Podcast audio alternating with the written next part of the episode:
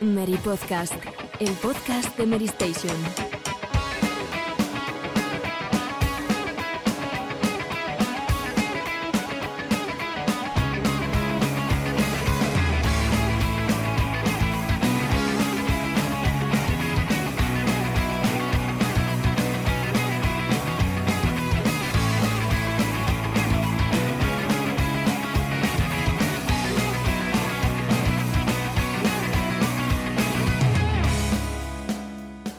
Hola, muy buenas a todos. Bienvenidos una semana más al Mary Podcast, 31 primer programa de la decimocuarta temporada. Nos acercamos al final de esta temporada, valga la redundancia, y nos acercamos al momento más importante del año, seguramente a nivel informativo, como es el periodo del E3, después de un año de mucha incertidumbre y donde pues, la industria se tuvo que reconvertir a una comunicación totalmente telemática.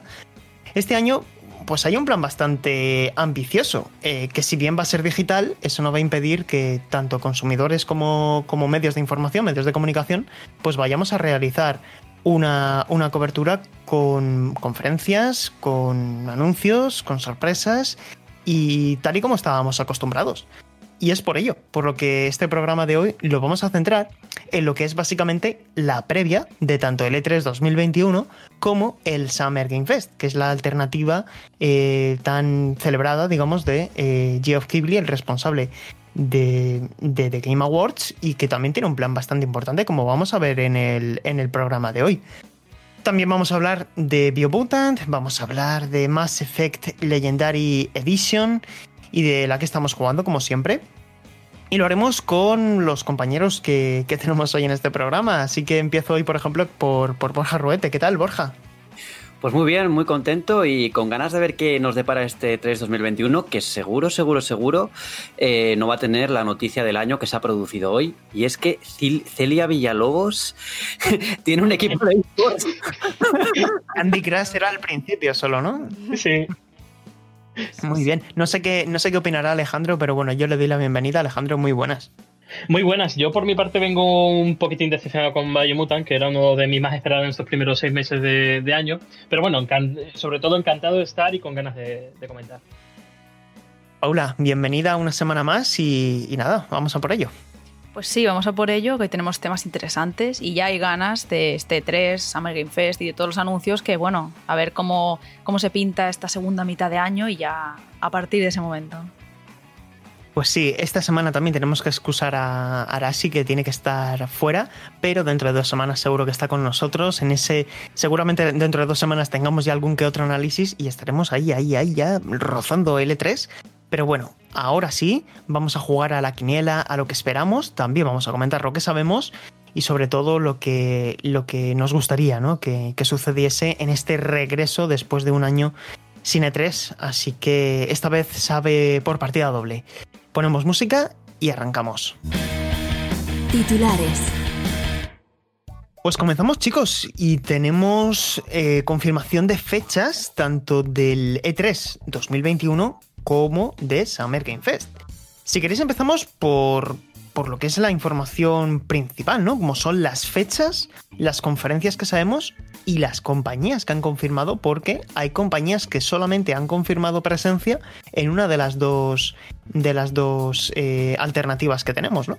Por un lado, tenemos el E3 2021, que se celebra los días 12, 13, 14 y 15 de junio. Ya hay habilitado un portal online, va a haber una propia aplicación y hay un montón de compañías que han confirmado presencia. Pero claro, si lo comparamos con eh, Summer Game Fest, que se va a celebrar también en torno, bueno, va a ser durante el mes de junio, pero va a haber el día 10 de junio a las 7 de la tarde, hora española, una especie de Opening Night Live, como tienen en la Gamescom, con al menos una decena de anuncios, pues parece casi, parece casi poco, ¿no? En comparación entre, entre una de las dos. Eh, Alejandro, no sé si tienes por ahí la lista, pero podemos hacer un repaso rápido de las compañías que, que han confirmado presencia en una feria y a la otra. Eh, en el E3 2021 de las grandes han confirmado Xbox, Nintendo, Capcom, Konami, Ubisoft, Tech2, Warner Bros. Games, Coach Media, Square Enix, Sega y Bandai. Ya luego en el resto de, compañías en la lista nos encontramos con JRBX, Freedom Games, eh, Verizon, otros tipos de compañías más menores pero que sobre todo contrasta con la lista de Summer Game Fest, que como tú bien decías, eh, hay compañías que no han confirmado su presencia en E3, pero sin embargo en Summer Game Fest sí, como es el caso de PlayStation. PlayStation ha confirmado su presencia en Summer Game Fest de alguna forma que no ha trascendido. Pero también te podemos encontrar a 2K Games, Activision, otra de las que también está en Summer Game Fest y no están en E3 2021, temas a Blizzard Entertainment, eh, Devolver Digital, Electronic Arts, que también participará pese a tener su EA Play Live en julio. Epic Games, también Finji, en definitiva, la lista de Summer Game Fest se compone de muchos más rostros de peso que la del E3 2021 hasta el momento. A mí me llama la atención que, por, digamos, destacar de qué puede presumir el E3 y de qué puede presumir eh, Summer Game Fest, es que de las tres grandes compañías, digamos, los fabricantes de hardware, eh, Xbox va a estar en los dos, eh, aunque yo supongo que tendrán una presencia más prominente en el E3. Nintendo es una exclusiva, entre comillas, del E3 2021 y sin embargo... Summer Game Fest es donde ha preferido eh, estar Sony, ¿no? Em, no sé, chicos, si ¿Qué opinión nos merece esto? ¿Quién creéis que sale, en cuanto a socios se refiere, más reforzado, al menos en estos momentos? A ver, bueno, con números eh, crudos, evidentemente Summer Game Fest eh, es el que tiene más compañías, ¿no? Pero esto me recuerda un poquito a mí a, aquellas presentaciones de consola de Nintendo, Nintendo Wii U, por ejemplo, que aparecían un montón de logos y luego, y luego eh, resultaba que, que nada, que, que no tenía tanto apoyo. Y no quiero decir que Summer Game Fest no vaya a tener apoyo. Lo que quiero decir es que eh, este es un evento que ya nos lo enseñó el año pasado, ya tenemos la experiencia del año pasado, que se apuntan muchas compañías, pero que luego también hay mucho anuncio menor, ¿no? Entonces, eh, yo creo que lo importante mm, o, la vara de medir en este caso no va a ser tanto la cantidad de compañías que estén en una o en otra feria, sino eh, la envergadura de los anuncios que se hagan. Por supuesto yo estoy de acuerdo, creo que... Mm. Sí, de lo que tengan que anunciar cada compañía y de la forma en que quieran hacerlo. Porque tal vez mm, depende cómo lo monten, pero Geoff Knightley es muy de World Premiere. Es muy de ponerlo así muy espectacular todo. Y L3 también, antaño era así, pero no sé si ahora habrán tomado un ritmo un poco diferente al haber tenido este parón del año pasado o seguirá también por esa línea. De, porque, claro, era eh, la única feria que teníamos, pero ahora ya Geoff ha visto el hueco ahí entre, con toda la pandemia y demás y ha aprovechado y ha metido su propio evento. Pero al estar mucho más distendido en el tiempo, no es solo como tres o cuatro días que tienen todos los anuncios concentrados, sino que es como un poquito aquí, un poquito allá. Depende mucho de la estrategia que tenga cada compañía y de los anuncios que tengan en la manga. ¿No parece que estos marcos de celebración se han convertido en un complemento para las compañías? Porque veo el calendario y Ubisoft se ha montado su propio cotarro. Eh, Nintendo está un poco independiente también. PlayStation súper independiente también, empieza a estar en, el marco de Summer Game Fest. Mm. Al final, yo creo que eh, esto de la pandemia ha dado peso a que las compañías busquen su propio foco en vez de un foco grupal pero Ubisoft eh, tiene su propio evento, por así decirlo, dentro del marco del, E3 e al final. Eso un, apunte, ¿eh? un, apunte, Borja. Eh, lo de Ubisoft es especialmente gracioso porque mm, cuando Ubisoft hizo oficial que tenían el Ubisoft Forward, lo dijeron como parte del E3. De hecho, citaron el tweet y dijeron, estaremos en el E3. Y sin embargo, Geoff Keighley también ha anunciado el Summer Game el, Ubisoft Forward como parte suyo. Entonces, es, es, muy curioso. Sí, sí, sí. Yo creo que al final eh, va a haber demasiadas nomenclaturas mm. y, lo que va a ser importante van a ser las conferencias, ¿no? Independientemente de quién, eh, del, canal que veamos, ¿no? Es como, ¿en qué canal de televisión se emite esto? Pues, pues me da igual, yo lo que quiero es verlo, ¿no?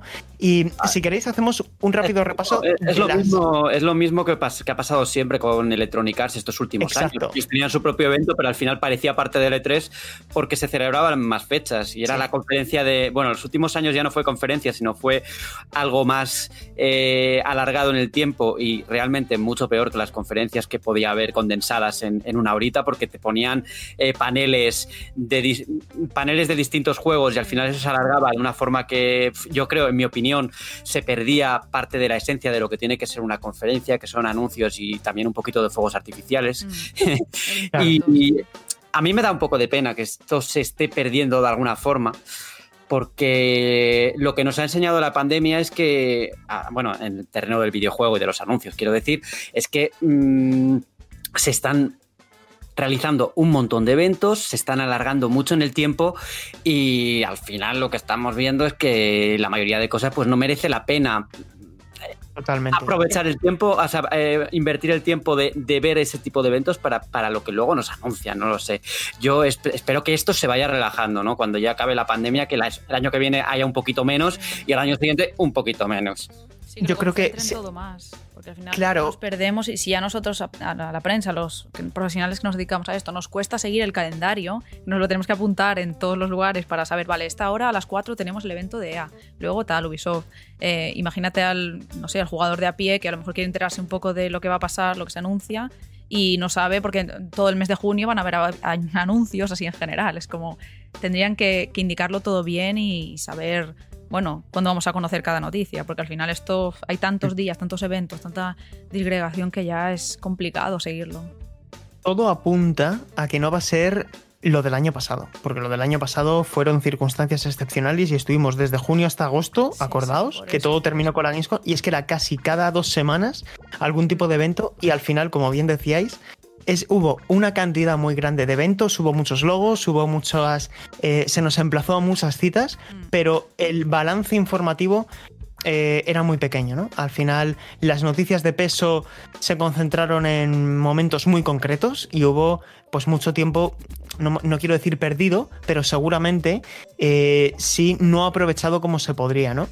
Y lo que sí que tenemos certeza por el momento es que eh, Guerrilla Collective eh, va a dividirse en dos, uno el 5 de junio y otro el 12 de junio a las 5 de la tarde hora española.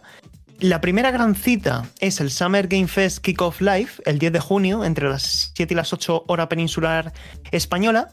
Luego está el Wholesome Direct 2021, el 12 de junio a las 7. Y otra gran cita que es el Ubisoft Forward, ese 12 de junio a las 9 de la noche hora española. Luego tendríamos el PC Gaming Show o Future Game Show el día 13, el E3 2021 del 12 al 15, que es cuando, y ojo aquí, esto es opinión, presumiblemente entiendo que tendremos tanto la conferencia de Microsoft como la de Nintendo y seguramente también aquello que tenga que mostrar Square Enix. Luego tenemos el de Steam Next Fest del 16 al 22 de junio y de ahí damos un salto de un mes porque el EA Play Live es el 22 de julio, la QuakeCon el del 19 al 21 de agosto y el Opening Night Live de la Gamescom el 25 de agosto. Ya me estoy estresando, Sergio. Ya. Sí, también. me, estaba, me, estaba, viniendo abajo, Borja. Ya, ya, solo falta que IGN anuncie su Summerfest otra vez y ya lo redondeamos completamente. Pero bueno, es lo que nos toca. A lo, mejor, a lo mejor PlayStation dice, pues nosotros el 25 de septiembre. bueno, bueno ya, pero si anuncia ahí PlayStation su evento particular, pues va, es seguro que vamos a tener ganas de que, de que haya ¿no? un, un, evento de esas características, porque en, en ese caso sí, siempre suele haber eh, anuncios gordos, ¿no? A mí lo que, a mí lo que me, me, fastidia o me molesta es ese tipo de eventillos pequeños que al final, pues, no hay nada, ¿no? O hay tan poco, nos dan tan poco que, que no merece la casi la pena seguirlos, ¿no? Como pasó el año pasado. Que, que, de, chicos. De hecho, en cuanto a anuncios, eh, es curioso porque la última semana hemos realizado una encuesta en algunas pizzas en Playstation y de un total de 4.077 participaciones, participantes, el 53% espera mejores anuncios en un hipotético evento de PlayStation que en Xbox con un 24% y Nintendo con un 23%. O sea, es significativo que el público busca PlayStation. Fijaos que al final PlayStation guarda silencio y genera una expectación superlativa, ¿no? Sí. Um, yo no sé si si queréis lo dividimos así, ¿no? Uh, podemos dedicar un pequeño bloque a, a, las tres grandes compañías, luego también a, a otras empresas, pero eh, si queréis comenzamos por Microsoft, que fue la primera en confirmar presencia. ¿Y, qué esperáis de, la casa um, americana, que tiene 23 estudios? Nos han prometido que van a tener anuncios que nos van a volar la cabeza, entre comillas, quiero decir. Eh, lo dijeron así. Y bueno, pues eh, hay muchos estudios de los cuales no sabemos que están en qué están trabajando. Pero, ¿cómo tenéis el, termómetro del hype con, Xbox? Pues yo, por ejemplo, lo tengo un poco moderado, en el sentido de que creo que no va a haber todavía. Eh... algunos de estos proyectos grandes que se esperan creo que todavía no estarán suficientemente maduros como para enseñar algo tangible. Eh, sí que espero, por ejemplo, eh, cositas de, bueno, de juegos importantes, evidentemente de Halo Infinite, pues va a estar seguro sí o sí, o, o, los proyectos de Ninja Theory. De Ninja Theory, por ejemplo, sí que veo que nos puedan enseñar algo, pero así hay hay muchos estudios de Microsoft que, que me da la sensación de que todavía no, no, tienen proyectos suficientemente avanzados como para, como para mostrarlos ya, eh, pues algo más o menos que se puede tocar, ¿no? Lo cual luego me sorprenden, pero ese Fable, por ejemplo, de, de Playground Studios, eh, no, sé si veremos, no sé si veremos, no sé si veremos Sí, es que recordad cómo se, se mostró, ¿no? Eh, sí, un teaser muy, sí. muy, pequeñito, ¿no? Sí, y eso es lo, es lo, que yo creo, que eh, Microsoft tiene un futuro muy brillante por delante en cuanto a desarrollos first party, pero que me da la sensación de que todo eso tiene que madurar, pero lo, lo que es importante, yo creo, va a ser Bethesda dentro de Microsoft. Porque ahí sí que, ahí sí que van a tener alguna cosita mm, un poquito más tangible, yo creo que sí que van a tener por no hablar de los juegos que ya están anunciados, ¿no? Pero aquí me, eh, me supongo que títulos como Deadloop o Ghostwire Tokyo no estarán este año porque como son exclusivos temporales de PlayStation 5, pues igual no, no van a estar en la conferencia de Microsoft, o igual sí, no lo sé.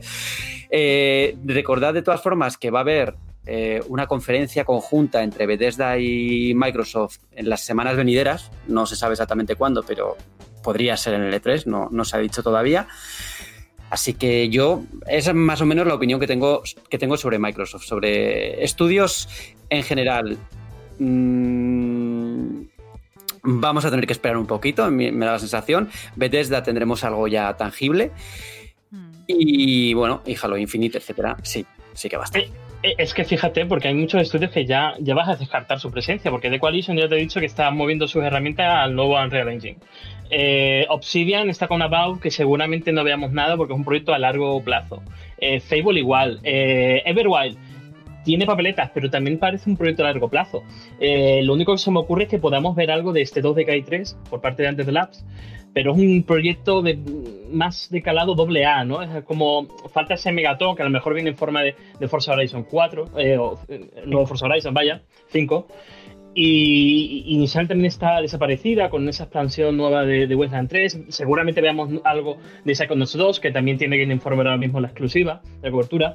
Así que yo creo que hay muchos proyectos a largo plazo que no vamos a ver, pero creo que va a ser el de 3, sobre todo de Hellblade 2. Creo que es la hora de mostrarlo. Alejandro, lo, de, lo de Wastelands, lo de Wasteland 3, eh, Wastelands, eh, comentaron que que tenían, claro, un nuevo RPG en camino, pero que, que eso estaba larguísimo plazo. Flujito, ¿no? O sea, todavía, todavía queda claro. mucho, Mm. mucho tiempo para que, para que eso ocurra. Entonces yo no creo que haya nada... Eh, un teaser, de, un teaser puede, pero más allá de eso, no, no lo veo yo. ¿eh?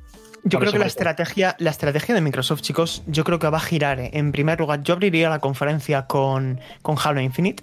Se tienen que redimir de lo que sucedió el año pasado y mostrarnos un producto que tengamos ganas de jugar. Que no se nos olvide que Halo Infinite va a tener un modo multijugador gratuito que no va a requerir de Gold. Por lo tanto, va a ser un título que va a atraer a mucha gente al ecosistema Xbox, no necesariamente a Game Pass, pero sí al ecosistema Xbox. Y claro, cuando piensas, por lo tanto, en el Game Pass, ¿qué incentivo mayúsculo podría haber para Game Pass, que es la gran estrategia de, de la compañía eh, liderada en este caso por, por, Phil Spencer? Pues honestamente creo que Forza Horizon 5, porque han pasado ya tres años desde el lanzamiento del de, 4, que es un juego excelente, que además es un título como que nos da la sensación de que genera mucha simpatía por, en, entre todo el mundo, que, que, que, le gusta a todo el mundo. Es un juego que gusta a mucha gente. Y, el nuevo Motorsport también. Y el, el Motorsport, pero eso va más para largo. Eh, ya lo dijeron, sí. eh, Tarnten está trabajando en él, pero creo que ese título, a lo mejor vemos algún teaser, pero creo que va más para largo, porque quieren hacer un juego tipo plataforma, ¿no? Sí, que yo, yo, un... yo, creo, yo, sí creo que va a aparecer de alguna forma. Sí. O... Estaría, ojalá, Borja, porque además eh, Alejandro y yo tenemos muchas ganas, pero yo creo que el, el, el Forza Horizon 5, que suena a México como emplazamiento de... Además creo que tendría sentido por la variedad de idiomas, creo que ese juego se va a anunciar y se va a lanzar en octubre-noviembre. Y mi otra apuesta es Machine Games con un Wolfenstein nuevo. Además que, es que el hueco de conducción está ahí en 2021, porque ya te has borrado el mapa Gran Turismo. Gran Turismo ya se va a 2022. Tienes aquí este hueco para dejar trabajar a Forza Motorsport porque iba para largo y sacar ahora un juego plataforma, como se ha convertido Forza Horizon 4 a lo largo de los años y gracias a Game Pass sobre todo. Ya que habéis nombrado a Matching Games, eh, ¿estará Indy por ahí? ¿Estará Indiana Jones? ¿O creéis que eh, se, hará en otro momento un anuncio de, ese estilo? Eh, un Hombre, nuevo tocaría, ¿no? Porque solo tuvimos un teaser ¿eh? de una imagen y no sabemos nada del proyecto. Está muy en el aire, así que podría ser un marco ideal para mostrar algo, aunque sea eso, un, no nada de gameplay todavía, pero ya un poquito de, bueno, un tráiler, que veamos un poco hacia dónde apunta. ¿De qué va, no? ¿De qué va un poquito? Un poco en general, de a dónde vamos con esto. Pero lo de, lo de, Wolfenstein, yo no sé si Machine Games tiene la, la envergadura para hacer dos proyectos a la vez de, de ese tamaño, ¿no? No lo sé. Mm. Yo tampoco, Borja, pero mm, es que han pas ha pasado ya mucho tiempo desde el otro. Eh, desde el 3 salió en finales de 2017 y por lo tanto por las fechas a mí me encajaría. Pero Youngblood, salió en dos, ¿cuándo salió Youngblood? ¿Me acordáis? Sí. ¿Fue el año pasado o en, o en 2019? El Cyberpilot también, eh, pero fue... Eh, pero era un proyecto más pequeño, ¿no? Yo creo que no era compatible. Claro, no creo que fuera incompatible con el desarrollo de. Que tampoco hacen falta revoluciones para un, un, un Wolfenstein 3, ¿no os parece? Quiero decir, sería una buena forma de terminar una trilogía y que, que, además, oye, pues sería también un buen revulsivo para, para cubrir esos huecos que imaginaos cómo se quedaría el line-up, ¿no? Porque Starfield, que yo soy el primero que dije que, que me tiré a la piscina, ¿no? De decir, pues a lo mejor Starfield sale este año. Yo creo que este año se va a mostrar, pero será muy complicado por la COVID que, que salga este año, ¿no? Sí, ya ha comentado el mismo Jason Schreier eh, en Bloomberg, eh, ha dicho ya que, que, no, que este año no va a salir Starfield ni, ni soñando, ¿no? Pero yo sí que espero que se, que se vea algo, porque recordemos que de, de, Starfield lo único que hemos visto ha sido un logo, ¿no? es lo único que sabemos prácticamente y algunas imágenes supuestamente filtradas, ¿no? Pero más allá de esto no se sabe absolutamente nada. Yo creo yo, que ya es... Yo la sensación que tengo con Indiana es que es un juego que va a generar movimiento junto a la película. Y creo que todavía es pronto, para mostrar un poco por dónde van los tiros, ¿no? Mm. Es que la película bueno. estrena muy pronto, ¿no? Para. No sé cuánto llevarán haciendo ese juego, pero. Pero los tiempos de, de, de, de correr para sacarlo, la, sacarlo a la vez que la película. No, no, no, no. Tiempo que... No me refiero a esto, ¿eh? Ah, me, me, refiero a generar movimiento, a generar expectación de la gente está ah, vale, Indiana Jones. Sí. Ahora viene un juego en camino, ¿no? Sí, pero es que es posible que esta promoción de, de Indiana Jones pues también tenga mucho que decir eh, Lucas, ¿no? En este sentido, Lucas Film. Mm. Claro. Por a, lo eso, Disney, a, lo mejor Disney, se guarda para ellos la, el claro, primer adelanto, ¿no? Claro, por eso igual la, la, la, promoción de este juego pues va un poco en sintonía con lo que hagan los dos, ¿no? No, no, no, no que sea, no, no, lo veo como una decisión unilateral de Bethesda en ese sentido. En cualquier caso, eh, Microsoft va a tener cosas, chicos. Yo creo que Microsoft va a ser una de las fuertes. Tienen además que, que mover ficha a ellos en primer lugar. Quiero, quiero pensar que van a tener un E3 eh, muy fuerte. Y, y, seguramente también tengamos sorpresas, ¿no? En forma de exclusivas para el Game Pass, tipo, pues nos hemos hecho con este acuerdo, como el año pasado con todo el despliegue de Dragon Quest, Kingdom Hearts, Final Fantasy, que llegaron todos, básicamente. Y, y, bueno, pues por un lado tenemos ahí a Microsoft muy fuerte. Eh, ponemos el color rojo, Nintendo. ¿Qué esperáis de Nintendo? Bueno. Se vienen cositas. Van a pasar hardware, ¿no? ¿Hardware o qué? Sí, por favor. Bueno, hardware puede no, ser. Yo creo que no. Yo hardware creo en el E3 no más... se va a mostrar. No, no, porque paralizarías la venta de la actual consola en ese momento. Claro, claro. Si haces la, las últimas, las estrategias de Nintendo a la hora de mostrar hardware ha sido, eh, yo recuerdo esa, la Nintendo 3DS XL que fue después de negarlo una semana después. Eh, sí, lo anunciaron y fue, y fue, en plan rapidísimo todo y no fue en el E3. No, no, yo eso no lo y veo. Fue septiembre, ¿no? O algo así, me recuerdo. Sí. De, de hecho, mira. este año cuando lo anuncien, pero probablemente no en el marco. Claro, mira, 3DS XL, 2DS, eh, New Nintendo 2DS XL y, la 2DS también en 2013. Eh, la mayoría de modelos, exceptuando New 3DS y New 3DS XL, eh, todos los modelos al margen del original de la 3DS se lanzaron entre los meses de julio y septiembre y se anunciaron unas 7 u 8 semanas antes de su lanzamiento. Yo creo que en caso de que Nintendo tenga hardware, sea, como sea, lo que conocemos bajo el nombre tentativo de Switch Pro, o como, como quieran llamarla, ¿no? una renovación de la gama para que dure otros cuatro años. Yo creo que ese anuncio tendría lugar más en a principios de agosto para salir en septiembre-octubre acompañado de algún buen juego. Y claro, es precisamente eso, ¿no? ¿Qué se guarda Nintendo para final de año? ¿Saldrá ese Mario Kart que suena con tanta fuerza? A mí me encantaría. Yo lo veo, el Mario Kart lo veo porque eh, se ha rumoreado mucho y, tiene pinta de que hay algo de verdad en, ese, sentido. Eh, ¿Qué más podemos encontrar de Nintendo? Pues yo creo que eh, estando en el aniversario de Metroid, no sé si vamos a ver Metroid Prime, pero sí creo que va a haber un Metroid al estilo Mercury Steam, que yo no sé si será desarrollado por Mercury Steam, pero yo lo veo. ¿En 2D te refieres? Sí, eh, me da la sensación de que, va, de que van, van a tirar por eso y Metroid Prime igual veamos algún, igual veremos algún tráiler o algo, o un teaser, pero no lo veo como lanzamiento para este año. igual me equivoco, claro, pero bueno.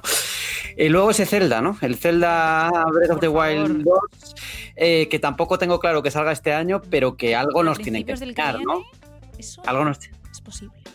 Yo creo que Zelda Breath of the Wild 2, al igual que Leyendas Pokémon Arceus, van a salir este año fiscal. Porque, eh, quiero decir, cuando, cuando en el informe financiero y en el anuncio dijeron que Leyendas Pokémon Arceus, que es un lanzamiento que va a vender mucho, está claro, eh, mm, dijeron principios de 2022. Yo creo que ese juego va a salir en el Q1, antes de que Nintendo cierre el año fiscal y seguramente salga eh, ya con, bien puesta en el mercado esa nueva eh, consola de Nintendo Switch, ese, ese nuevo modelo, que eso sí que no se puede perder las navidades. Quiero decir, no me entraría en la cabeza que hubiera unas navidades con un nuevo modelo anunciado pero sin ponerse a la venta. Sería un despropósito, ¿no? pero, y os planteo también, ¿Creéis que puede haber algo nuevo de parte del equipo que se encargó de Super Mario eh, Galaxy? Porque sabemos lo que está haciendo el equipo que se encargó de Zelda Breath of the Wild, que salió en 2017, y no sabemos qué está haciendo ni el equipo responsable de Super Mario Odyssey ni el equipo de Monolith Soft, que se encargaron de, Xenoblade Chronicles 2, la remasterización del primer Xenoblade Chronicles, pero ¿tendrán algo más? Pues no sé, es que es complicado porque Nintendo ya tiene de por sí muchas promesas en el aire, de los títulos que hemos mencionado. Bayonetta, por favor, hola, ¿dónde está la bruja de Umbra? Hace mucho que no la vemos.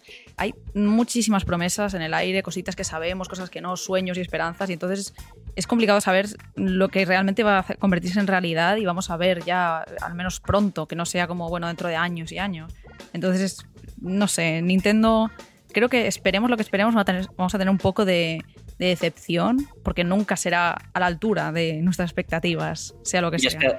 porque son muchos años ya de, esto, de, esperar cosas que se van sumando a un catálogo aquí cada vez más amplio y, bueno, hay que comedirse un poco en las expectativas que tengamos.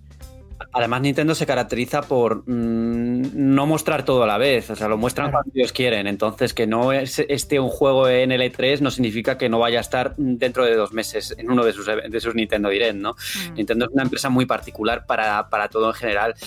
Eh, pero no sé, algo tienen que tener porque este año no ha sido particularmente potente y necesitan empezar a volver a, generar expectación entre, entre los jugadores, que tampoco es que les haya ido mal, ¿no? no, todo lo contrario. pero no están, no están apoyando a los jugadores, o sea, solo no, lo mencionaremos en profundidad, pero el tema del, del remaster este de Legend of Zelda Skyward Sword no está pensado para para los consumidores, básicamente, porque hay muchos... Pero eso a Nintendo no le...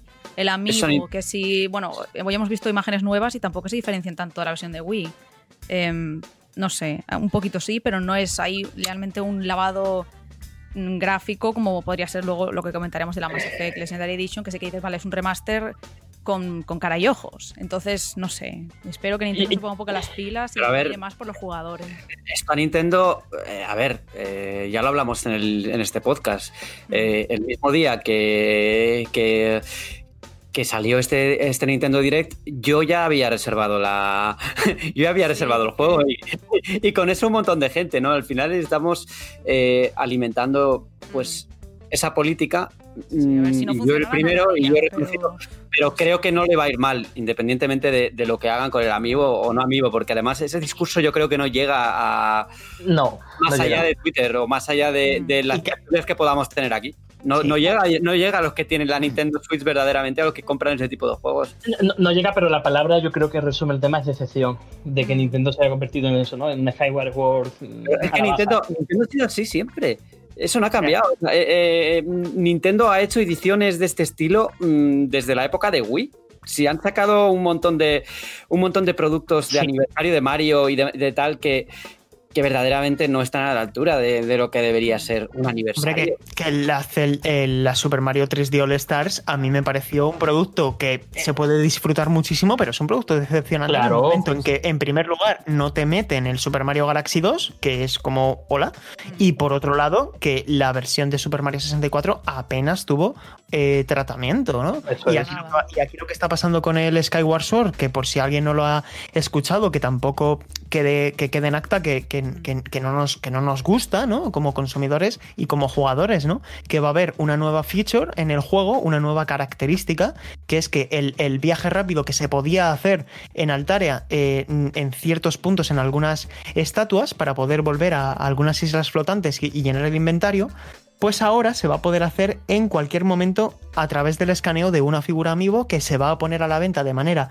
independiente este 16 de julio Mm. eh, por un precio recomendado de entre 25 y 28 euros dependiendo de la cadena de distribución y que esa característica que personalmente opino debería estar incluida dentro del juego se va a reservar a una figura que se va a vender aparte de un juego que se va a vender a precio completo. Es decir, ojito, ¿eh? Sí, sí, A ver, es una, desfa- es una desfachatez realmente que, que se haga este tipo de cosas, porque, a ver, mm, yo puedo entender que con una figurita amiibo puedas desbloquear un objeto. Bueno, vale, Sí, un un- cosmético, una- algo sí. de- Como había pasado, Ahora- como, habíamos, como nos habían acostumbrado. Tú escaneas en el Breath of the Wild una figura y te dan manzanas. Claro, claro. Ahora, eh, que tú vayas a poder utilizar una característica por tener un amiibo, mm, no entiendo, realmente no, No. es incomprensible que, que se haga esto. Eh, de- es es una- además, una característica que es útil, puede ser útil para el jugador y para, y para agilizar ciertos procesos. No lo sé, no, yo no veo, no veo que tenga sentido alguno y además es que, no sé, eh, una figura que no es precisamente de las más baratas tampoco. No. Y que el juego no es barato. O sea, tú empiezas cosas a contar y, oye, eh, ¿qué es esto? No sé. Este a mí, por ejemplo, a mí, por 30 ejemplo, o 40 euros. a mí, por ejemplo, que no me interesan en absoluto las figuras. Yo no soy una persona de que compre figuras porque no mm, me llenan la casa de yo no tengo sitio para tener figuras. A mí me fastidia que se hagan este tipo de cosas, verdaderamente. Es que yo creo que tampoco te tienes que ir muy lejos para encontrar buenas prácticas, porque para mí el- la remasterización de Wind Waker en Wii U me pareció bastante digna. Es como si te quitaran la- las velas ilimitadas y te lo pusieran en un amiibo. O sea, pero, pero- pero no Es- se es- comprende. Es una situación en la que. Sí, Borja. Nada, nada, que al final es que es una remasterización. Pues añádeme, o que menos que añadir, que añadir esa característica de serie, ¿no? Claro. Está claro que el tratamiento no está siendo el mismo que, por ejemplo, con Wii U. Wii U fue una consola que no vendió en este sentido prácticamente nada. Eh, vendió en total 13,56 millones de copias de unidades en toda su vida útil. Nintendo ha vendido solo el año pasado 28, ¿vale? Lleva 84,59.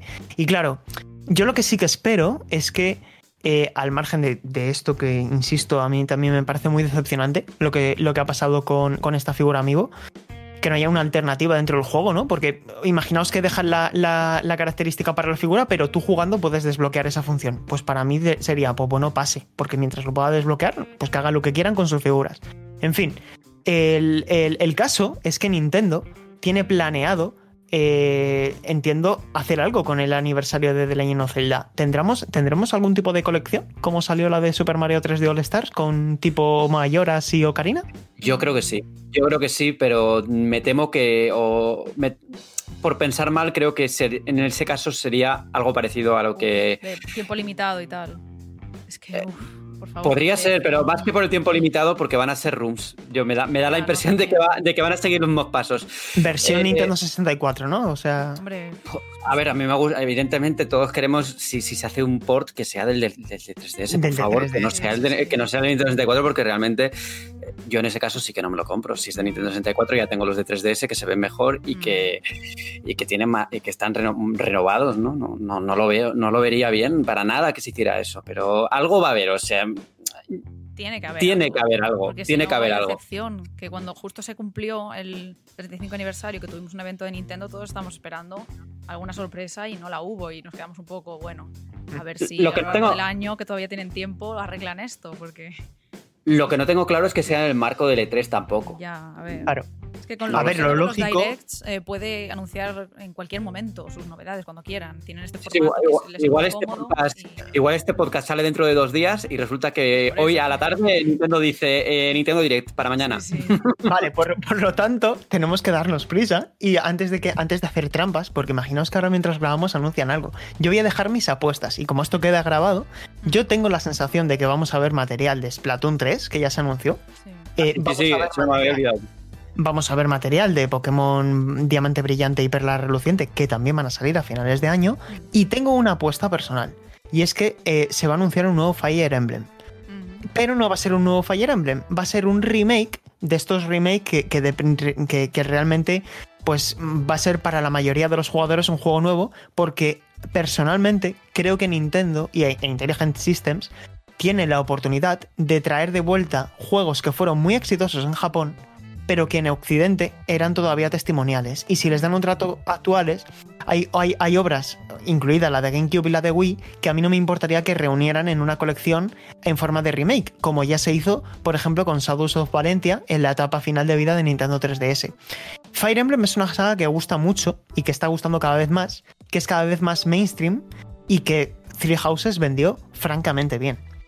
También ha pasado mucho tiempo desde el último Kirby y creo que es el momento, ¿no? De, traer de vuelta estas sagas recurrentes que tenemos una vez cada tres o cuatro años y que pueden alimentar bastante bien a, a Nintendo Switch hasta que se produzcan los lanzamientos grandes como ese Zelda Breath of the Wild 2 que espero que veamos en profundidad ya con, con- con cara y ojos, ¿no? Y otra cosa que se ha llegado a, a rumorear es un nuevo Donkey Kong, que también es el momento, ¿no? De, de ver, de, ver, de ver otro título de la saga que no será eh, por parte de Retro, yo creo, porque está con Metroid Prime y bastante tienen con eso, pero oye, eh, ya es hora de que, de que vuelva la saga de una u otra forma, ¿no? Que es un personaje que, que se ha quedado un poco olvidado más allá del remaster que han hecho, bueno, del remaster de la versión de, de Wii U que han trasladado a Nintendo Switch, pero oye, que, que hay ganas de, de Donkey Kong y además que es Cumple ha sido 40 un años. Aniversario, 40 aniversario. Ojo con esa fecha que también es buen momento para, para, para sacar algo. Todo el mundo cumple años en Nintendo. Es una fiesta, ¿eh? Todo el mundo Siempre es- cumple años este año, al parecer, porque hay un montón de, de sagas que cumplen 30 años con 35. Y les acumulan al final. Sí, pues yo no sé si tendrán alguna tarta de cumpleaños preparada en PlayStation. Lo que sí que está claro es que Sony por el momento solamente ha confirmado presencia en Summer Game Fest. Y claro, otra que tal baila. Eh, yo creo que es el momento, Alejandro, brum brum, de que veamos material de Gran Turismo 7 que puede ser un gran escaparate tecnológico. Es una de mis grandes apuestas para lo que quiera que haga eh, Sony, que muestre ya por fin material en condiciones de Gran Turismo. ¿Tú crees? Porque yo tengo la sensación de que no es el momento ahora en junio, o por lo menos en el marco de verano, de mostrar un título que se va a ir a, yo creo que a largo 2022. O sea, creo que ahora es el momento de mostrar sobre todo qué hay, aparte de Horizon Zero, ah, Horizon Forbidden West, perdón, qué hay a finales de año y sobre todo ese inicio de 2022. Y creo que Gran Turismo, por la sensación que tengo, es que no, no va a estar ahí. Pues me dejas desolado. Porque yo pienso que sí. Es decir, eh, yo sé que Paula está pensando en un juego muy concreto que ahora nos va a decir ella. Pero personalmente me gustaría ver material de, de Gran Turismo. Y también tengo una apuesta personal. Y es que Insomnia Games eh, va a mostrar el primer teaser, teaser eh, de Spider-Man 2. Mm, sí, posible. A ver, Sony siempre en sus conferencias suele eso, tender al espectáculo, a los trailers, a las sorpresas. Yo creo que es de las compañías que en general, al menos bajo mi percepción, más nos suele sorprender en el E3. Y en este caso, pues sí, creo que te refieres a Horizon Forbidden West. Ahí Tengo está. muchísimas ganas de lo nuevo de, de Guerrilla, la verdad. Em, todo, bueno, hemos visto ya cositas bastante, eh, la verdad, algunos trailers, imágenes promocionales, eh, pero todavía falta mucho por conocer. Sobre todo, bueno, no sabemos eh, la fecha de lanzamiento. Aparentemente, si no hay retraso, será este de 2021. Y la verdad es que lo espero como agua de mayo porque, bueno, si todo apunta, o sea, si todo sigue el camino del primero de, de Zero Down, puede ser mi goti, así sin haberlo jugado y sin saber nada, porque me gustó muchísimo en su día y creo que, que ya apuntando, a, a pesar de que sea intergeneracional, porque también saldrá en Play 4 y demás, em, apuntando a la nueva generación ya puede hacer uso de todas esas funciones del DualSense, ya podemos tener una sensación muy diferente a los mandos, mucho más pulida que la que tuvo el título original. Y bueno, tengo muchas ganas de, ver más, de ya ver gameplay. Creo que es el momento, este momento, o sea, sí que es la fecha concreta en el que Sony podrá mostrarnos algo. Así que sí, yo no puedo cerrar su conferencia sin mostrarnos a Aloy. Bueno, hablas de la conferencia de Sony y yo creo que eh, esa conferencia como tal no se va a celebrar en el marco de ninguno de estos eventos, el E3 2021, porque eh, yo creo que bueno, yo creo está casi, casi confirmado que Sony no va al E3 2021 porque ya decidió Wow, no ir. Game Fest, que años. final lo estoy poniendo Y en el Summer, sí, y en el Summer Game Fest eh, yo veo más que hagan alguna cosa que con- concreta, Mm. alguna cosa mm, especial, pero sobre un, un juego o sobre algo así, que, que una conferencia como tal en el marco de ese evento. ¿no? Yo veo más a Sony haciendo un, un State of Play o una conferencia suya en el momento que ellos quieran y en el momento en que ellos crean que van a tener eh, la atención de todo el mundo solo para ellos. Pero Y puede creo que, que, eh, por ahí, en plan que en, que en el, Sí, ejemplo, sí, a Fest hagan el yo- impacto, aunque sea un tráiler de dos minutos, pero ya viendo un poco de gameplay, ahí lo en movimiento tal. Puede ser, pero, pero yo veo un poco como fue el año pasado, ¿no? Que no sé si recordáis que lo que hizo Sony en ese momento, que era el lanzamiento de PlayStation 5, era fue darle el mando a, a Geoff. Eso fue lo que hicieron el año pasado. Cogió Eh, en Instagram, se hizo una story y sí, mostró el, sí, el claro. DualSense, sí. Por eso yo no, yo no espero algo dentro de ese, de ese evento más allá de, de alguna cosita concreta y ya está, no lo sé. Pero una cosa, ¿no creéis que a lo mejor para el Summer Game Fest lo que tiene preparado PlayStation es el tráiler de lanzamiento de a modo de promoción? Porque al final esto no deja de ser un escaparate publicitario de Ratchet and Clank, porque la conferencia es el día 10 y el lanzamiento del juego es el día 11. El 11. A ver, podría ser, pero sería una mm, grandísima decepción, ¿no? Sí, pero Hombre, no por el juego, no por el en sí. Claro, no por el juego en sí, porque, porque ya se ha visto mucho. Entonces ahora, bueno, pues me- vale, bien, el tráiler muy bonito, nos encanta, pero queremos cosas Sí, pero ya lo tenemos reservado, futuro, quienes ¿no? lo queremos. ya- esto- el pescado está vendido. Necesitamos Pero oye, algo que nos vendan más cosas. Realmente no me sorprendería nada, ¿eh? que, hu- que hubiera algo de eso tampoco. No, no es algo que me sorprendería. Sí, pero como parte algo algo. más. Que no sea Sí. ese el plato principal al final. Sí, sí, sí, sí. O- Veremos Oye, eh, eh, eso iba a decir. Yo tengo la God sensación de que cada vez estoy más lejos, ¿eh?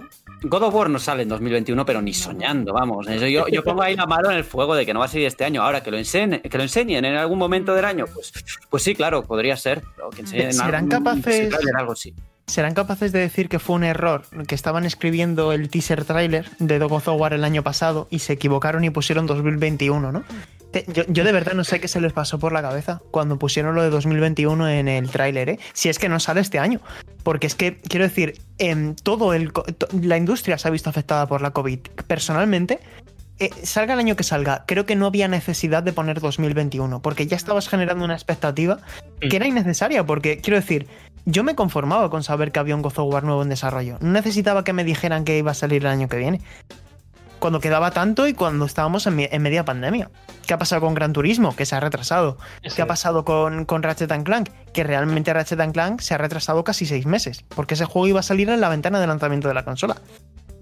Sí, este año. que- sí. No, no, este año es para Horizon, para Horizon Forbidden West Total. y God of War no, no, va, no va a estar ahí, porque además yo creo que lo hubiesen mostrado bastante antes, eh, que ya tendríamos algo tangible. El, el año de lanzamiento tiene que haber algo más que, que lo que hay ahora, que es un logo. Claro. un logo y no tenemos ni el nombre, o sea, no hay nada absolutamente. No, que a lo mejor también fueron demasiado optimistas con, con el tema de la producción en 2021. Y ahora mismo con el parque de PS5 que hay, no, no veo un God of War, porque al final Horizon se va a nutrir también de, de los más de 100 millones de PS4 que hay en el mercado. Claro. Y God of War no. Es que no, no sé, se perdería en un caballo de batalla para 2022, para el próximo año fiscal.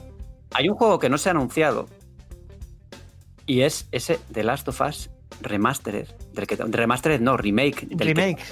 del que tanto se habla y que, oye, con la serie de fondo y todo esto, es una posibilidad mm, más que factible. Mm. Yo lo veo, ¿eh? Yo sí que veo un anuncio de The Last of Us Remake este año.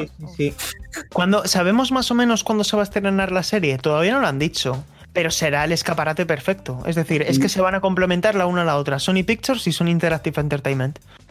Por cierto, eh, hablando de las series de, televisión de, Sony, hoy justo ha salido una nueva, una nueva imagen de Uncharted y se comenta algo interesante, eh, no sobre la peli de Uncharted, sino sobre la rumoreada serie de God of War.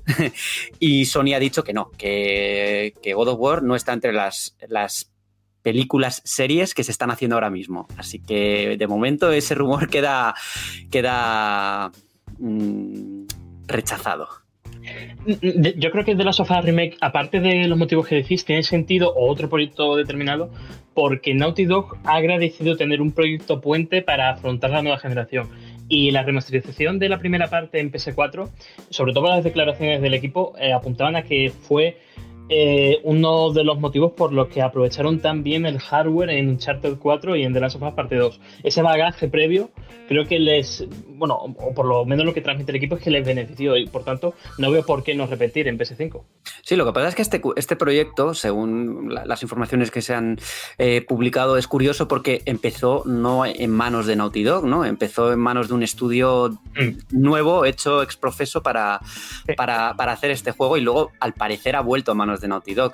Y aquí hay un tema que también eh, creo que es interesante comentar sobre Naughty Dog y es que han vuelto a reiterar eh, otra vez que tienen graves problemas para hacer para desarrollar varios proyectos a la vez. Entonces, al mismo tiempo. Estamos en el que en, un escenario en el que el siguiente juego que se anuncia de Naughty Dog va a ser el juego en el que estén centrados al 100%. A ver si es ese remake y se lo quitan pronto de encima, por así decirlo, para que puedan hacer no ya un The Last of Us parte 3, que oye, podría, a mí me apetece mucho, pero que sea dentro de bastantes años, mm. que hagan algo nuevo, mm, porque nos. Porque yo creo que echamos de menos la Naughty Dog también que hace eh, pues nuevas propiedades intelectuales y que arriesga.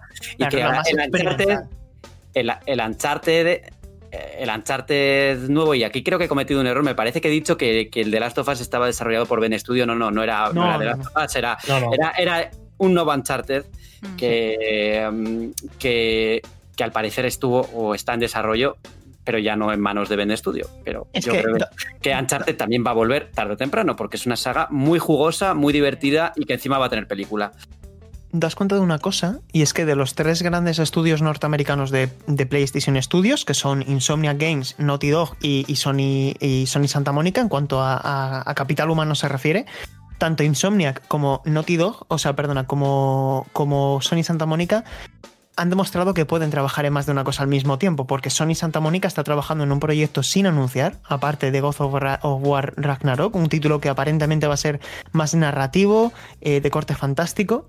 Y Insomniac Games, qué decir, eh, han llegado a trabajar hasta en, seis, eh, hasta en seis proyectos a la vez, como lo dijo Marcus Smith en una entrevista. Ahora están en Ratchet, han estado hace poco con Miles Morales, están con Marvel's Spider-Man 2, evidentemente. Y claro, eh, Naughty Dog no se puede quedar atrás. Naughty Dog tiene que, garantizarle a Sony que aparte de hacer un juegazo que se convierte en uno de los mejores juegos de la generación cada siete años, como ha pasado con Uncharted 4, como ha pasado con el primer The Last of Us, como ha pasado con The Last of Us Parte 2, yo creo que a mí personalmente, como tú decías Borja, me gustaría ver un juego que a lo mejor lo han hecho 40 o 50 personas, no 700, y que sea un poco más pequeño, pero que permita que haya algo nuevo de Naughty Dog cada, eh, cada mm. trienio, ¿no? Por ejemplo. Totalmente. Sí, pero yo creo que Naughty Dog no va a ser ese estudio, porque en mi opinión, o lo, tal y como lo veo yo, por el tipo de juego que hacen y por porque siempre intentan que todos sus productos estén pulidos al, máximo, ¿no? Y por eso han tenido todos esos problemas, eh, pues con el crunch y tal, porque tienen pues una ambición tal que yo veo a ese estudio como un estudio que va a trabajar siempre con grandes juegos, con grandes equipos y, y con títulos que van a ser superproducciones, pero, pero enormes. ¿no? No, tal vez el perfil de Naughty Dog no sea un perfil de, Insomnia Games que pueda hacerte eh, varios juegos a la vez o puede estar eh, lanzar juegos con tanta asiduidad, por así decirlo, ¿no? Porque no olvidemos que el ritmo de, Insomnia Games eh, es considerable. Han sacado muchos juegos estos años y, y Naughty Dog le ha costado mucho sacar sus dos juegos de, la, última generación, ¿no? Uncharted 4 y, y The Last of Us Parte 2. Por eso yo no veo, a menos que haya un cambio muy profundo en la cultura del estudio, yo lo veo francamente complicado. Y no querría, además, eh, terminar la sección de PlayStation sin comentar que tienen muchos títulos exclusivos, pues que no vienen solo de, grandes estudios, ¿no? Que están haciendo alianzas. Eh, últimamente están realizando pues algunas alianzas interesantes, como por ejemplo con el nuevo estudio de, de Jay Raymond, eh, pues que títulos que igual no tienen una envergadura enorme, pero que, igual no sé, amplían un poco el catálogo de, la consola y que, ah, bueno, eso también esto está, esto está muy bien apuntado porque no solamente propuestas así de nuevas propiedades intelectuales, como por ejemplo ese nuevo título de Haven, que no se nos olvide que House Marquee no es un estudio interno de PlayStation ni ha trabajado en un juego exclusivo de PlayStation como Returnal, Sumo Digital es un estudio muy grande eh, que se ha encargado de proyectos para muchas editoras. Ellos reciben trabajo externalizado, al igual que, que Bluepoint, que Bluepoint en este caso eh, funciona en calidad de second party porque solo trabaja para PlayStation, pero eh, Sumo Digital se encargó de, Little de, de Sackboy Adventure y a lo mejor vemos algo así, ¿no? Quiero decir, a lo mejor para final de año vemos algún proyecto doble A más pequeñito, más, o, más humilde, ¿no? Que a lo mejor pueda estar dirigido a toda la familia o que venga a cubrir algún género que Sony tenga un poco más desatendido. Y a mí no me importaría que entre tanto bombazo tengamos juegos un poco más modestos y que, complementen ese catálogo, porque a mí me alegra que existan juegos como Returnal. Nos podrán gustar más o menos, pero creo que su existencia hay que celebrarla por lo que son y por lo que suponen a, nivel de, de prestigio para una marca, ¿no? Es, que precisamente esta tendencia de PlayStation la, la, comenta en las últimas declaraciones de Jim Ryan, ¿no? De que ellos quieren buscar proyectos tanto de gran índole como medianos y pequeños. Y, para nada estoy de acuerdo con, quienes afirman que PlayStation solamente busca eh, grandes producciones. Yo creo que ahora mismo están en un punto en el que dan cabida a un montón de géneros que incluso son nicho, como el caso de Returnal, y que están eh, dando su mejor versión dentro de, casa, ¿no? De PlayStation. O sea que ya no, anunciaron recientemente un nuevo juego multijugador. Ahora no tengo los datos enfrente, pero, pero era una propiedad intelectual nueva que va a salir bajo el, bajo el sello de, PlayStation Studios. O sea que hay cositas que se están haciendo y que y que yo creo que la, percepción, la percepción que ha habido estas últimas semanas de que Sony no apuesta por cosas nuevas o porque no arriesga, ¿no? Eh, ha sido a raíz de, la noticia de, Days Gone, ¿no? Porque no dieron luz verde a, la segunda entrega, ¿no? No lo permitieron porque, porque valoraron que no es, que no, al parecer, o sea, no es, no es, no es esto es eh, información publicada, pero no, no, no, Sony no ha hablado directamente de eso, pero eh, yo creo que muchas de esas quejas han venido a raíz de eso. Sí. También. Y que no se nos olvide que ha dicho Jim Ryan que tienen 25 juegos en desarrollo. Así que algo tendrán y seguramente muchos de esos títulos serán de como lo que acabamos de decir, ¿no? Que sean juegos exclusivos pero desarrollados por eh, terceras. Eh, en serio, eh, por apuntar un poco al título multijugador que decía Borja, está desarrollado por Firewall Studios, que efectivamente son están formados por veteranos de Bungie, de, sobre todo de, aquellos que han participado en el desarrollo de Destiny, o sea que están en buenas manos, por lo que parece.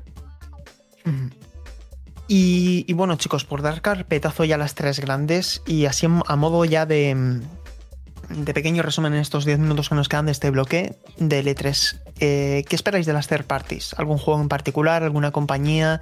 Final Fantasy XVI. ¿Será el momento de Final Fantasy Ahí XVI? Ahí, está. Square Enix, espero muchísimo de Square Enix porque además están saliendo cositas bastante interesantes sobre un supuesto eh, nuevo Final Fantasy desarrollado por un estudio occidental, que no sería la primera vez que hay un proyecto así. Eh, no sé si os acordáis, chicos, de un Final Fantasy XII eh, realizado en Occidente, completamente en, Suecia, si no me Si no me equivoco eh, era un spin-off de Final Fantasy XII que finalmente no vio la luz y fue cancelado. Pero yo lo veo. Hablan de un Final Fantasy con inspiración Dark Souls, algo así, pero que no va a ser exactamente un Dark Souls. Eh, ¿Os imagináis? Yo sí. Yo lo imagino muy ojalá, Ojalá, ojalá. Pero el, rumor apunta que es una colaboración con Koei Tecmo. De hecho, el estudio de Koei Tecmo que lo desarrollaría sería Team, Ninja, ¿no? Ninja. Sí, sí, sí. un, Dynasty Warriors de Final Fantasy. No, no, no pero sería un juego eh, oscuro eh, con aspectos similares a Nioh. O sea, sería una RPG de estilo duro, eh, no sé, acompaña de dificultad. Bueno, a, mí por lo menos me, me pone como una moto, decirlo mal y pronto. Mira, Sergio, cuando has dicho lo de Dynasty Warriors he temblado un poco y que no sé, no sé. el año, que el año me perdone porque he pensado en Omega Force haciendo un, un Final Fantasy Musou. En vez de Hyrule Warriors vas a llamarse no Midgard, Warriors. No, no me apetece nada, por favor, no. Eh, que ya tenemos el Battle semana... ese, os recuerdo, por ahí en el aire. ya de proyectos así bomba, ya está. ¿Eh? Y cabe decir una cosa. Eh, eh, Nomura dijo así por Robagini cuando confirmaron que, que, él no iba a encargarse de la dirección de la segunda parte de, de, Final Fantasy VII Remake. Dijo que él estaba trabajando en otra cosa. Y a lo mejor Nomura está trabajando en cierto juego que se medio adelanta a modo de teaser en Kingdom Hearts 3. No voy a hacer ningún tipo de strip, ¿eh? Y que va a salir en 2035. Eh, posiblemente, con los Juegos Olímpicos de, de Madrid. Cuando los tengamos. no lo sé, pero oye, Square Enix de todas formas va a sufrir una semana graciosa porque mm, todo apunta a que han sufrido una gran filtración. Y pues a lo mejor en el momento de publicación de este podcast se saben más cosas de los planes de la compañía. Igual, hemos visto la conferencia ya cuando...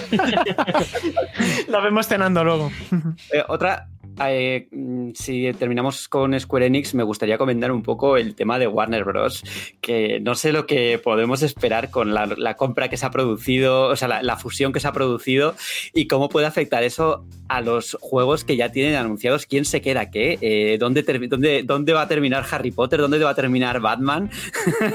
es curioso, ¿eh? De todas formas, yo creo que los juegos de Batman, por, por mencionarlos, se van a anunciar en, la, en, en los eventos de DC, como pasó el año pasado, ¿no? Eh, se anunciaron ahí. El fandom, este. eh, correcto, correcto. A finales del año pasado. Yo creo que a finales de este año los volveremos a ver porque es, es ese momento en el que se dirigen más a su público objetivo. Y creo que es el momento donde más pueden lucir. Y que a lo mejor en un E3 quedarían ensombrecidos, pues seguramente por todos los nombres que hemos dicho hoy, ¿no? Sí, pero claro, pero Harry Potter, Harry Potter tiene que salir en el E3. Sí, debería. Tiene que salir para, para, para, enseñarnos un poco de jugabilidad también, ¿no? Más allá de tal que se enseñó que sale en 2022, que, que todavía queda queda bastante, ¿eh? ¿eh? Así, a lo tonto, bueno, si lo sacan a principios de año, pues no quedará tanto, pero mm. no sé. Y, yéndonos a otra grande de Japón, eh, sobre todo Capcom, me encantaría que estuvieran con un nuevo Dragon's Dogma. De hecho, Itsuno no ha revelado en qué proyecto está y, espero y deseo que, que, fuera la secuela, porque el primero tenía muchísimo potencial. No sé si lo jugaste. Mm, yo poquito, la verdad, y es uno de esos juegos que tengo ahí pendientes, tengo ganas de jugar bastante. Y le tengo casi tantas ganas, Alejandro, como ese otro juego que seguramente te venga a la mente y que yo ya estoy dudando de si existe o no, que es Elden Ring. Bueno, Elden Ring, bueno, hay que ponerse de pie. Sí, sí. Eh, no, no, sé, me, genera dudas porque ya los rumores apuntaban a que From Software todavía está ligado con el desarrollo y a lo mejor no es el momento de mostrarlo. Sobre todo después de las filtraciones, que creo que a lo mejor han hecho daño y, siguen, siguen en ello. Pero ojalá lo veamos porque para mí es mi juego más esperado y creo que cuando salga va a poner el listón alto la turra que vamos a tener que aguantar cuando salga el Den Ring, no la podéis imaginar, oyentes. bueno, igual también, igual también bueno, o cuando salga una imagen, o cuando salga un vídeo, o cuando salga. Solo falta una cosa, chicos. no lo hemos dicho y en los comentarios nos deberían decir algo. ¿Os imagináis que la gran sorpresa de Geoff Keighley, que es una persona muy amiga de un eh, conocido eh, director, productor, desarrollador llamado Hideo Kojima. ¿Veremos lo nuevo de Hideo Kojima? Hombre, es verdad, claro. Eh, sí, me había olvidado, Paula. Amigo de todo el mundo, pero Kojima lleva ya un tiempo después de The Stranding eh, parado, digamos. No sabemos que están trabajando, así que puede que, que algún indicio, aunque sea un logo, lo que salga ahí en el escenario, hace decir algo. Es posible, sí, sí. Yo creo que de, parado nada, yo creo que le vamos a ver. parado no, pero alto, de, puertas para afuera, digamos, no sabemos qué está haciendo. sí, hay otro, muñequitos y cosas por ahí de fetos de bebé, pero no sabemos qué hace. A ver. Hay otra cosita, y es que ya que hablamos de, de, Hideo Kojima, pues lo suyo sería nombrar por lo menos a Konami, que ya sabemos que no va a estar en el E3, aunque dice que cosas en desarrollo, pero no sé si os acordáis que eh, Akira Yamaoka dijo bastante tiempo atrás que en verano se iba a anunciar algo muy esperado por los fans. Pues todo el mundo empezó a elegir Silent Hill y borraron la, la noticia o lo que fuera. ¿Va a haber un Silent Hill? Va Esperemos que sí, ¿no?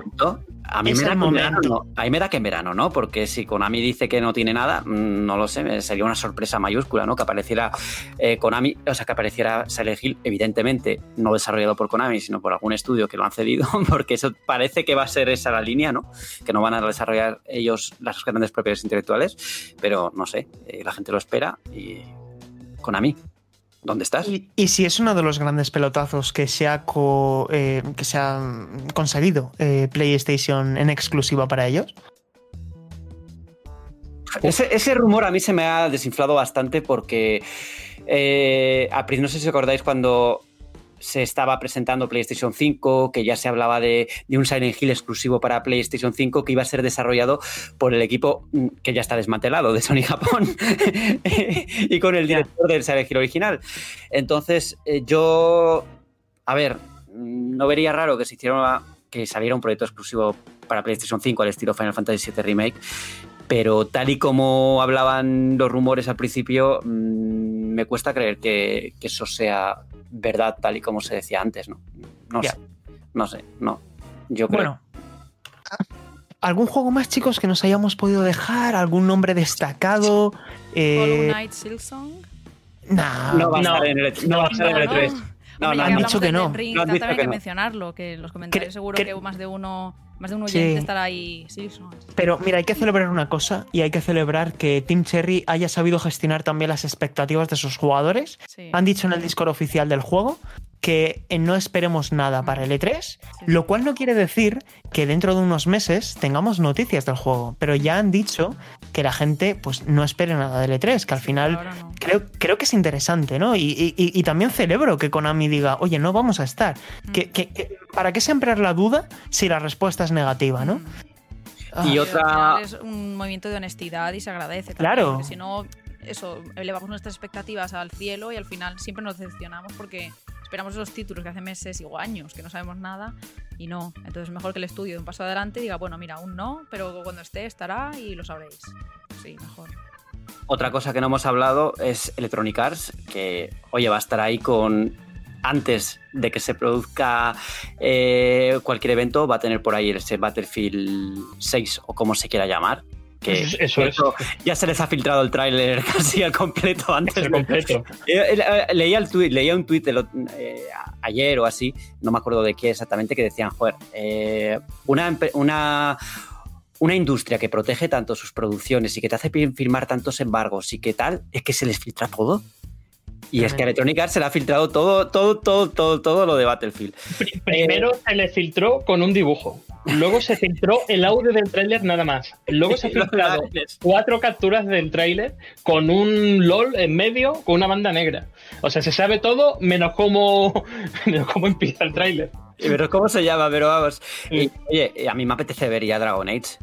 Oh, Dragon ¿dónde estás? ojalá. ¿Dónde estás? Te favor, queremos ver ya. O sea, ya, va- ya vale, va- los teaser bien, pero, Pero Borja, hemos llegado a un punto en el que ya hay que enseñar algo más con a lo mejor lo que vemos de BioWare es el nuevo Mass Effect. No, También. eh, el nuevo Mass Effect me da que poco no, pronto, eh, me da que es muy pronto y que el, el tráiler que enseñaron hace, eh, bueno, en los en, en los en los De Game premios de Geoff, sí, eh, de Game Awards, eh, pues esto era una, una, una presentación de las intenciones, porque yo es que precisamente he visto con el hype de la Legendary Edition, eh, he visto el tráiler eh, nuevo y, y ahí se veía pues que es más intenciones que algo ya tangible porque hablaban de la saga continuará para decirte, eh, no, no, que, que esto sigue, que ya lo dijimos antes, que estábamos trabajando en ideas para un nuevo Mass Effect, pero que ahora mm, es oficial, que, que estamos con ello y que dentro de X tiempo, que yo creo que es el bastante, eh, vamos a tener un Mass Effect, pero que que lo, que lo, que lo cuiden, ¿no? no Sí. Yo no tengo ninguna prisa para que se haga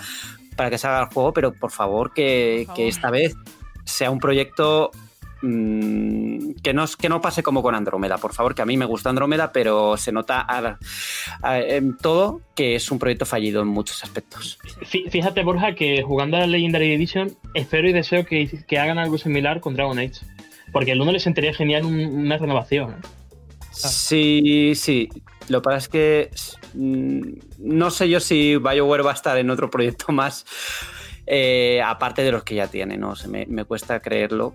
Porque Mass Effect sí que necesitaba eh, una renovación en el sentido de que Mass Effect Andrómeda dio malas impresiones y necesitaban algo para volver a, a, contentar a los fans. Por eso era tan importante que Mass Effect Legendary Edition saliera bien. Si ya no, salía, no hubiese salido bien esta remasterización, hubiésemos tenido eh, el enésimo mm, capítulo de la BioWare perdedora, ¿no? Que hemos tenido eh, con Anthem y con, y con Mass Effect Andrómeda. Total. Hmm. También de Electronic Arts, eh, no sé vosotros, pero espero mucho del sello ya Originals que en los últimos años nos ha dado proyectos realmente interesantes. Ha, ensalzado la figura de, Joseph Fares, por ejemplo, y, creo que lo está haciendo bien Electronic Arts en ese sentido, ¿no? De, dar cobijo a proyectos menores dentro de la industria. Absolutamente. De hecho, mm, no lo hemos dicho, pero bueno, ya por cerrar, eh, a mí me gustaría personalmente que tuviéramos algo nuevo de, de UbiArt, el, motor gráfico que utilizaron para, Rayman. Eh, bueno, de hecho me encantaría que hubiera un nuevo Rayman, ¿no? Eh, o incluso algún nuevo título pequeñito como Valiant Hearts o, bueno, ese tipo de juegos, por no hablar de un Mario Rabbids nuevo, que creo que Ubisoft Milan se, se ha ganado el derecho de poder hacer uno nuevo. Pero bueno, chicos, em, veremos porque, porque creo que, va a ser un E3 interesante. No sé si queréis que digamos algo más o hacemos ya la pequeñita pausa para, para la que estamos jugando. Yo lo último que quiero añadir es que ya que es nombrado Ubisoft, eh, tiene juegos bastante interesantes para, para el futuro, que uno de ellos es, por supuesto, ese Far Cry 6 y em, Rainbow Six Quarantine, que lleva en el limbo un tiempo, pues ya sabéis, por, por el tema de, los retrasos y tal. Y algo que no espero es un Assassin's Creed nuevo. Eso es algo que no espero para este año y que creo que nos va a producir, como mucho, una expansión nueva aparte de las dos anunciadas. Le vendrá, bien, le vendrá bien coger aire, ¿verdad, Borja? A la saga.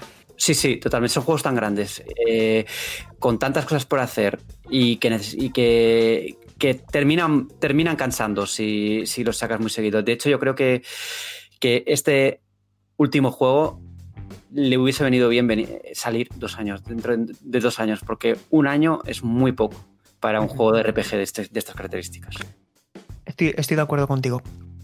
Pues eh, chicos, si queréis, hacemos una pequeña pausa. Yo creo que hemos tratado con mucha profundidad todo lo que podemos esperar de este E3 barra Summer Game Fest. Eh, y vamos a la que estamos jugando, porque creo que esta vez va a ser una que estamos jugando con un toque un pequeño de. como un pequeño toque de análisis, ¿no? Así que vamos, vamos con ello. A debate.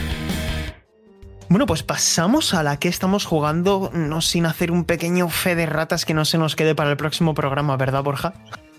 Efectivamente, no. Valhalla ha pasado dos años desde, desde la salida de Odyssey, que ya con la pandemia se me va la cabeza. No. De todas formas, no te preocupes porque creo que todos hemos entendido lo que querías decir, que era que hubiera pasado más tiempo entre Odyssey y Valhalla, ¿no?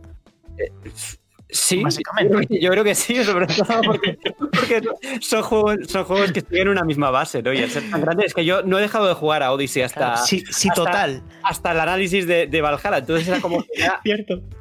Como que sí, que un año dice dos.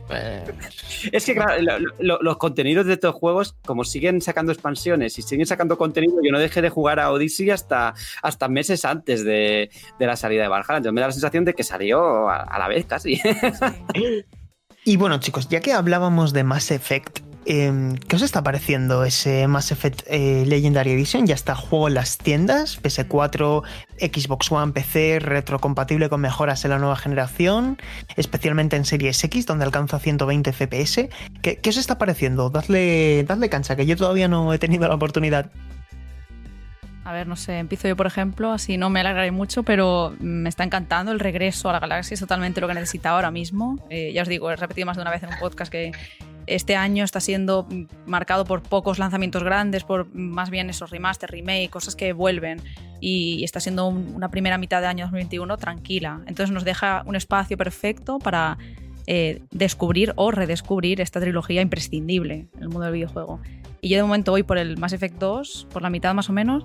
El 1 ya lo he completado entero, con todas secundarias y demás. Y he de decir que, bueno, es por ahora em, lo que esperaba totalmente. Han mejorado muchísimo todo el tema del gunplay, que, digamos, todo el ámbito de los disparos y tal, que era donde más mano había que meter.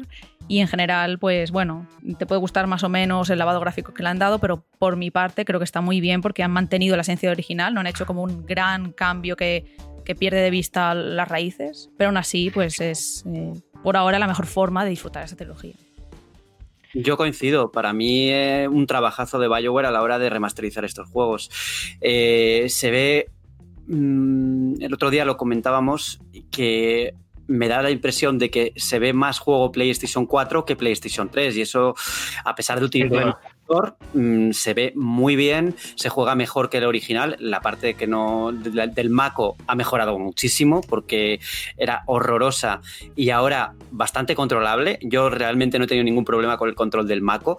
Eh, sí es verdad que a Mass Effect 1 se le notan bastante, a pesar de los cambios, se nota que, que es el juego más, más antiguo, ¿no? Porque todavía en ciertas partes, mira, por ejemplo, cuando disparas a los enemigos es que no les ves que están sufriendo daño. Tienes que mirar la barra porque no sabes si, si les estás dando o no.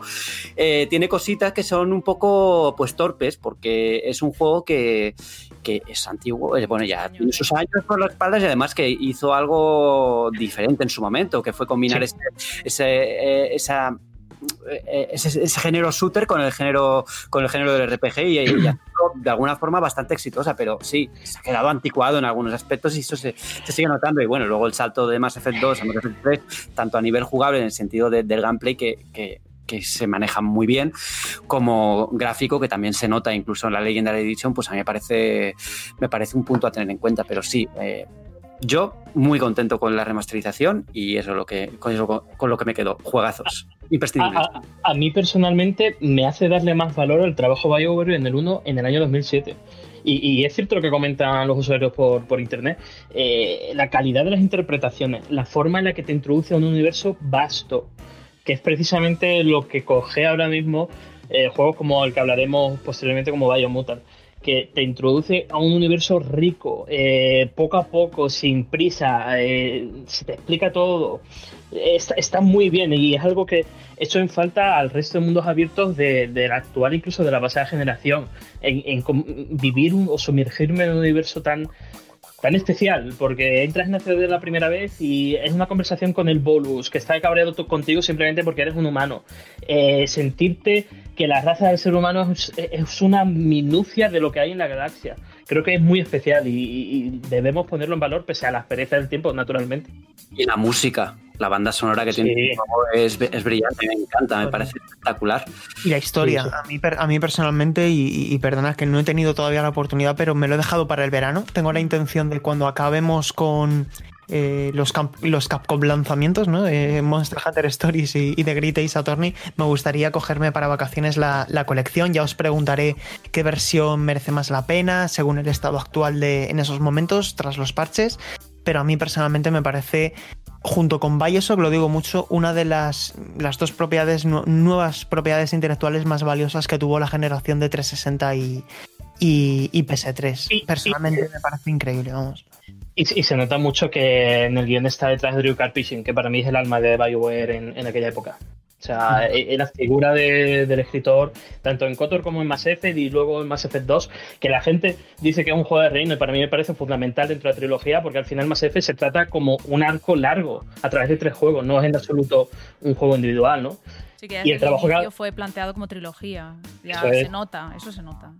Y, y el trabajo que hace Mass Effect 2, introducciones de los personajes, creando verdaderamente un grupo que sientes y empatizas con él, ¿no? Y, y que luego se refleja en Mass Effect 3. Creo que tiene un trabajo enorme. O sea, yo chapado, vaya.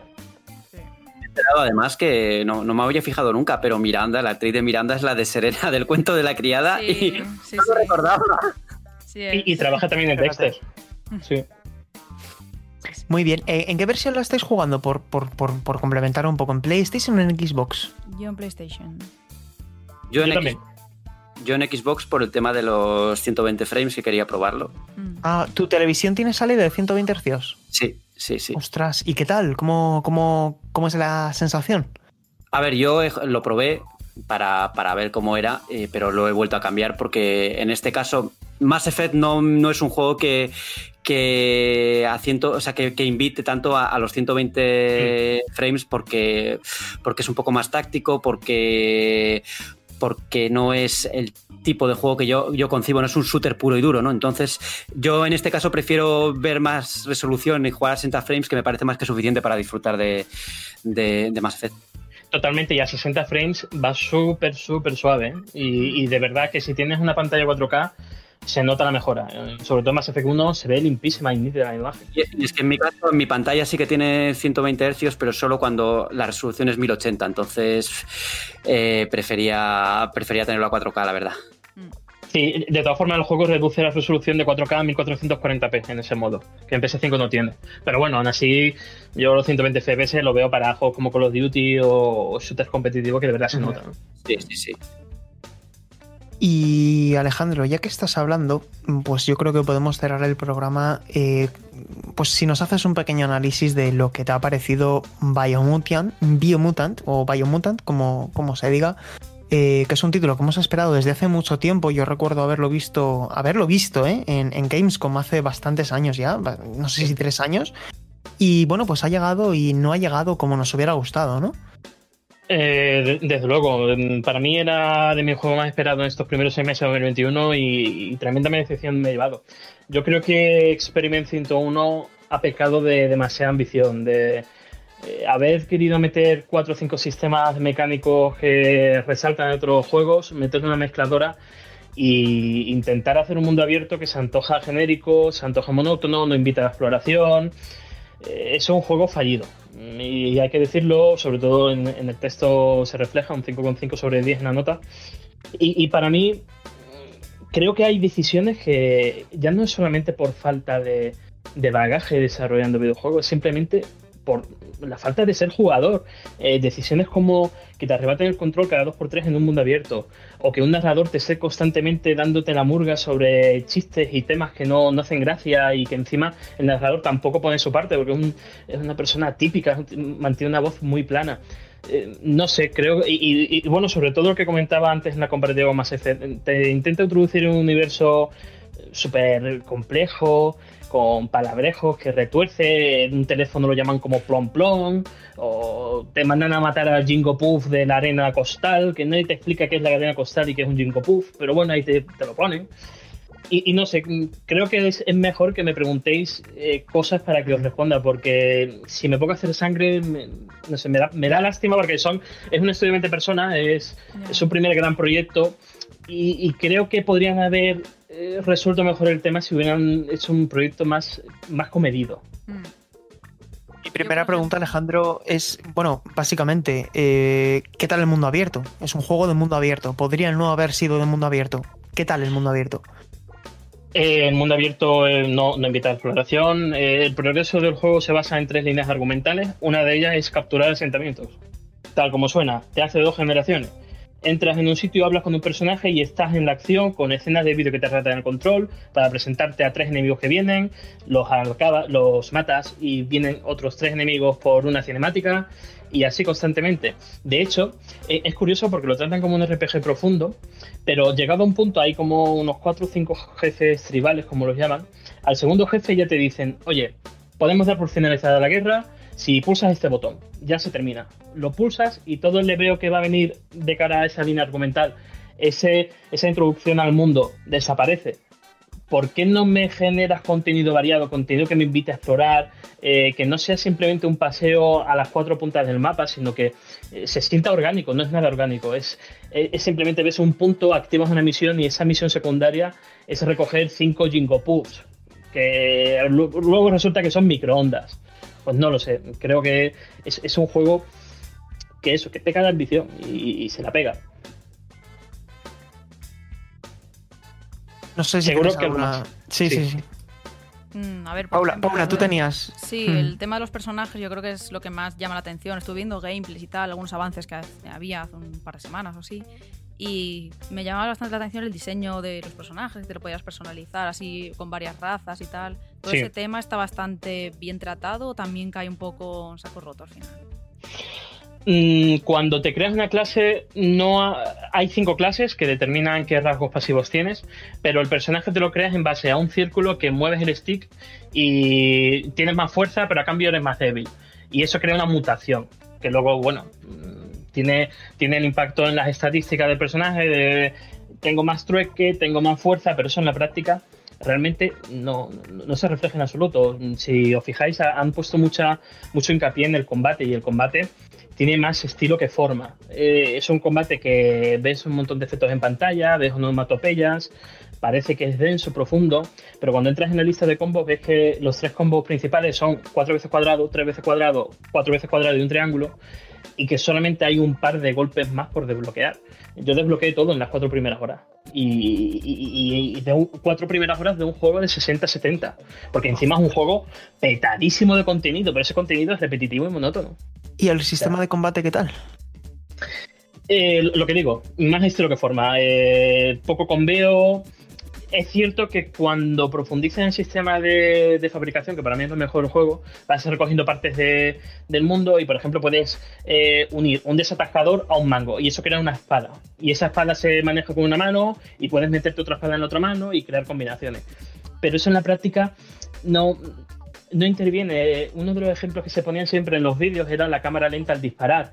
Eh, realmente no sirve para nada, es simplemente un, guiño, no sé si sea Max Payne o, juegos de TPS de este calado, en donde cuando disparas y evades al mismo tiempo, pues se pone una cámara lenta que no, sirve para evadir realmente, porque ya lo haces pulsando el mismo botón. Y no sé, eh, eh, es un juego efecticista, que realmente a los mandos no, no tiene ninguna salsa, no tiene ninguna forma. Me da la impresión, Alejandro, de que THQ, Nordic tiene que empezar ya seriamente a, a, supervisar mejor los proyectos que está editando, porque está comprando muchos estudios, sí, pero cuando salió, por ejemplo, Darksiders 3, que no es ni mucho menos el desastre de este juego, mm, también se vio que, que no llegaba a la altura de lo que podía haber sido un juego de esa saga, ¿no? Eh, y eso unido a la chapuza de por problemas técnicos de que en PlayStation 5 vaya a 1080p, no, no sé, me, da sensación de que hay, de que ha habido también un poco de dejadez, ¿no? De, por parte de, no del estudio en sí, sino también de la editora, ¿no? ¿Qué, qué pasa para que, un juego tan esperado termine saliendo así? De hecho, durante, porque nosotros hemos tenido una semana y media aproximadamente antes del embargo, y en los correos que te llegaban posteriormente al canje del código, ya te decían que el juego eh, no se jugara en PS5 porque no estaba optimizado para PS5, tenía pérdidas de memoria. Y los dos o tres parches que han llegado hasta este 24 de mayo eh, cambiaron el aspecto técnico de tal forma que ahora mismo el juego, el Biomutant que estoy jugando ahora mismo se ve bastante peor que el Biomutant que jugué el 16 de mayo. O sea, es un, es un juego que vía compatibilidad en PS5 no lo recomiendo, porque aparte de ese bajón gráfico en la comparativa, sobre todo con la otra versión compatible, ¿no? Con Xbox Series X y S, eh, tiene muchos crasheos, muchos cierres inesperados a, la interfaz que gracias al sistema de guardado de punto de control no se pierde tanto progreso. Pero yo en un mismo día, en un plazo de una sesión de dos juegos, de dos horas, he podido tener cuatro o cinco cierres. Así que cuidado si lo juegas en PS5 porque ahora mismo de lanzamiento no es la versión que recomendaría. Es todo lo contrario a la versión de PC, que la versión de PC va bien. No tiene buses reseñables y, la optimización es, es, digna. Pero la versión de PS5, ojo, que no está nada bien. ¿Ves algún tipo de certidumbre para el futuro a través de parches o esto ya es un caso perdido? Es un caso perdido porque los problemas del juego son de núcleo, son de, son de diseñar qué quiere ser Biomutant. Y eh, en algunos momentos es una aventura narrativa, porque de hecho el estudio pasó de 85.000 palabras el guion a 295.000 en un plazo de un año. O sea, el juego no iba a ser como el que nos ha llegado, pero de alguna forma eh, pensaron que la carga narrativa era muy importante en un mundo abierto y cada dos pasos tienes el narrador contándote información en exceso. Si en Mass Effect te introducen poco a poco, en Biomutant te meten un embudo y te utilizan palabrejos del primer momento que nadie te explica. Y, es un juego que, bueno, por, reiterarme, que no sabe qué quiere ser. No, es un mundo abierto, con carga narrativa, con combates hack and slash, que intenta ser profundo, pero a la vez pues es más efecticista que, complejo. No sé, muy, muy decepcionado, de verdad.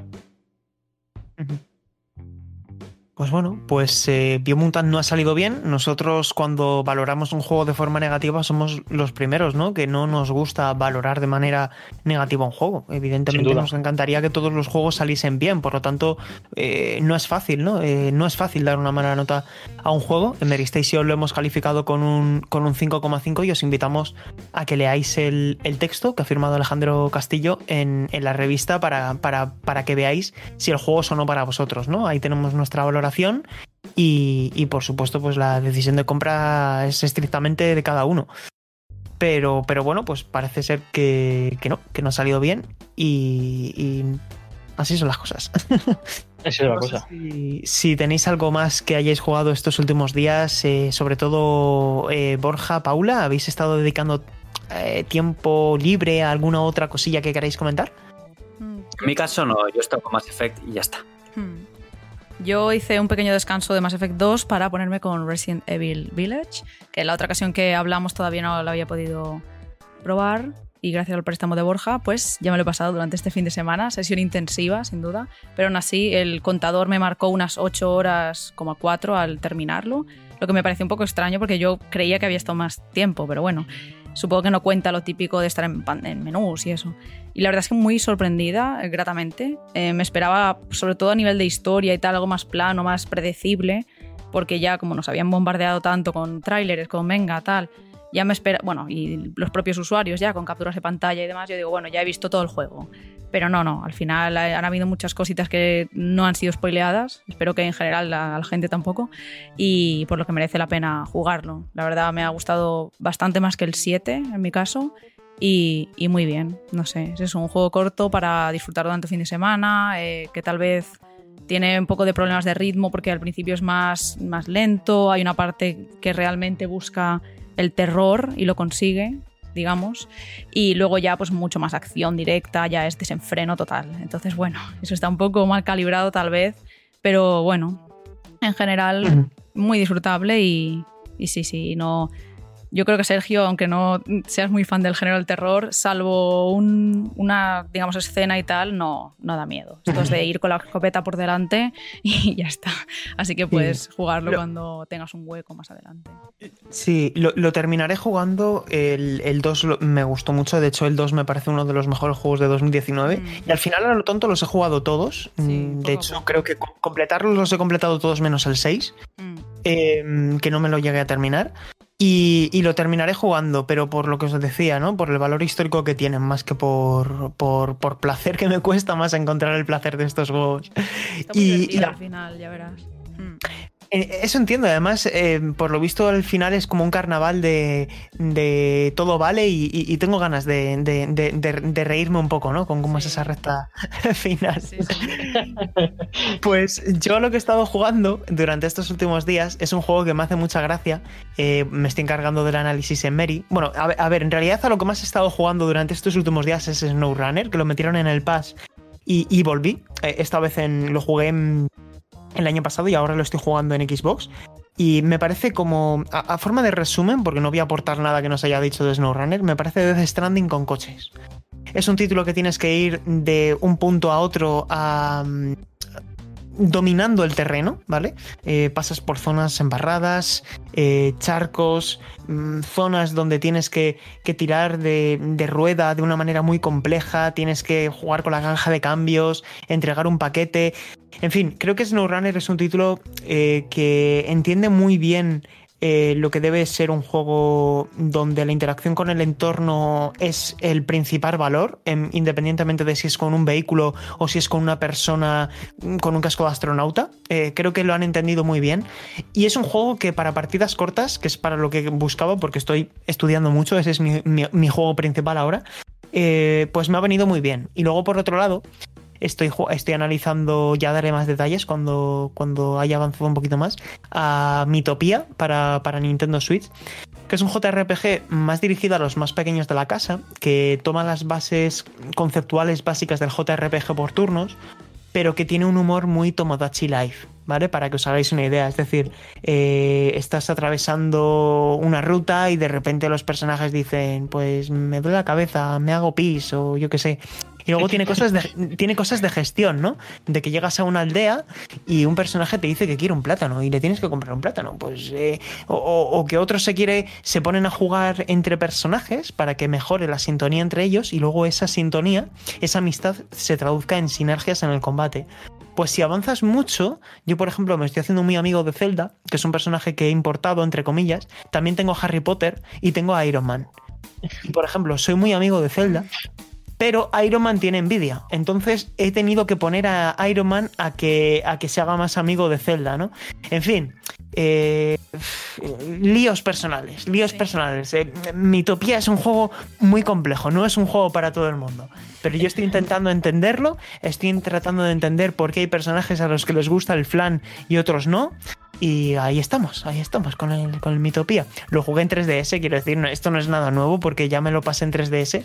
Y hay mejoras de calidad de vida bastante interesantes, así que ya cuando, cuando lo tenga ya finiquitado lo, lo, lo podréis leer en Meri. Tengo una pregunta sobre Mitopia y no, me queda claro el concepto. O sea, ¿hay un mundo libre donde tú exploras y encuentras combate? No, no, es un mapa mundi, es, ¿no? Es como un mapa mundi de un Super Mario Bros., ¿vale? Hay como una especie de aldea principal y hay diferentes mundos.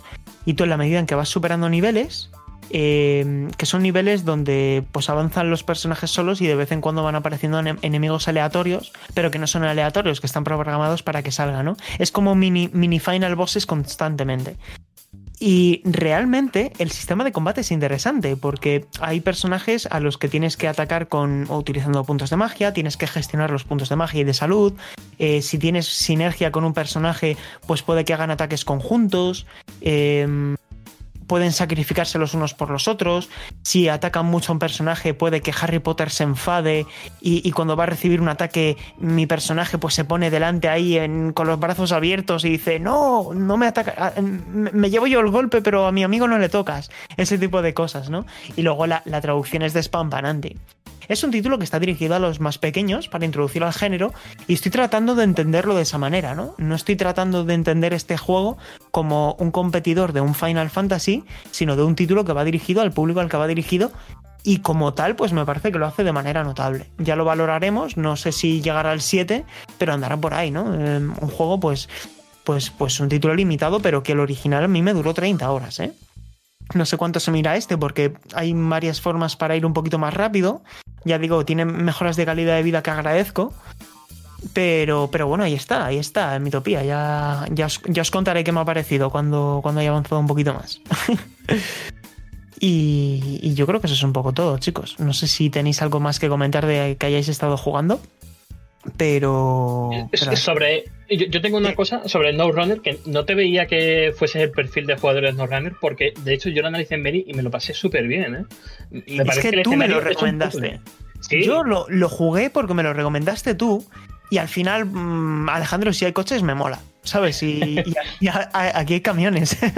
Totalmente. mola mucho. Es, es como que mola al cuadrado. Y, y sí, sí, me está gustando. De hecho, ya te diré, porque me Mm, estoy descubriendo cosas que no a lo mejor no percibí en su momento y la versión de nueva generación creo que en este juego se agradece mucho el apartado técnico, ¿no? Que esos atardeceres, esas situaciones en las que tienes que mover mucho la cámara para encontrar la perspectiva y entender qué es lo que le pasa al coche y por qué no avanza. Jolín, es, es un título eh, muy especial, ¿eh? Muy, muy sí. especial y es único, es que no, no, hay otro juego igual en el Exacto. mercado. Es que no, no tiene competidor y, y, está en el Pass. Quiero decir, lo podéis descargar y si no os gusta, pues, pues no pasa nada. Lo, los mejores momentos de Runner es cuando tienes que sacar los vehículos especiales que están encallados en determinadas situaciones. Sí. Y poco a poco es que el escenario se convierte en un puzzle. Que si cojo el cabrezante, lo pongo en un árbol y eso crea un efecto sobre el barro que saca una rueda. O sea, es que es una claro, o, cambia, o, cambias la tracción, haces tracción total para sí. mover una rueda. Bueno, bueno, es, es muy complejo y, y, y, sobre todo muy experimental, ¿no? Porque al final a mí me gustan mucho los juegos que te hacen eh, pensar eh, en todas las mecánicas posibles y que al final pruebes con todas esas mecánicas. Y este juego eso lo hace muy bien. Pues, pues bueno, chicos, yo creo que con esto podemos llegar ya al final de este 39 eh, no, eh, trigésimo primer programa de la decimocuarta temporada. Me he ido un par de meses adelante. y, y ya el próximo será el programa reto. No sin antes recordar que la semana pasada se publicó el especial de 20 años de Xbox de nuestros compañeros del retro y quedó francamente bien. Así que escuchadle, escuchadlo porque quedó muy bien. Tenemos Eh, en la web. eh, ¿El qué, Borja? Y también tenemos un top en la web. Es verdad, tenemos un reportaje en la web. No vamos a decir qué juego quedó primero, ni qué juego quedó segundo, pero firmo los dos con sangre. por vosotros mismos. Tendréis que descubrirlo por vosotros, exactamente. Borja, o sea, Borja Paula, ahora empezamos por, por ti. Eh, un placer. Eh, oye, yo creo que este, este programa ha sido uno de los más largos que hemos hecho esta temporada. Eh, un placer y, oye, nos escuchamos en 14 días ya con todo preparado para, para el E E3. Pues sí, se nota ya en el ambiente, digamos, eh, que vienen estos eventos tan esperados, así que sí. Aquí estaremos para cubrirlos, esperemos que nos acompañéis y un abrazo hasta dentro de dos semanas. Borja, un fuerte abrazo para ti también y nada, nos escuchamos en 14 días y nos leemos en horas. Exactamente, nos vemos, bueno, nos escuchamos dentro de, de dos semanitas y sabes, Sergio, cada vez que dices lo de 34 episodio de la decimocuarta temporada, soy, soy literalmente la señora esa del meme con la... Sí. Las matemáticas. Es- es- sí, sí, sí, sí, sí. Soy de letras, ¿eh? Pero esto lo, esto lo, lo- lo saco adelante por los oyentes. Muy bien, muy bien, pues nos vemos. Alej- Alejandro, un fuerte abrazo. Nada, un abrazo y sobre todo muchísima salud. Cuando vayamos por la temporada 30 y pico, pero menos mal que no contamos los programas, eh, sino que cada, que cada nueva temporada hacemos un reset por nuestra salud, ¿no? Porque imaginaos que fuera el programa 235, pues sería pues... el quincuagésimo cuarta, Bueno, bueno, bueno. bla, bla, bla, bla, bla. Bueno, bueno, bueno, bueno. Sí, sí, sí. Nuevo programa del Meri Podcast y se acabó. En el programa de hoy, eso siempre vale. En el programa de hoy y ahí sí que sí que sí que es válido. Pues nada, chicos, yo también me despido. Le mandamos un fuerte abrazo también a Arasi que no ha podido estar hoy. Eh, yo me despido también, Sergio González. Un fuerte abrazo, muchísima salud a todos. Nos escuchamos en dos semanitas. Chao, chao.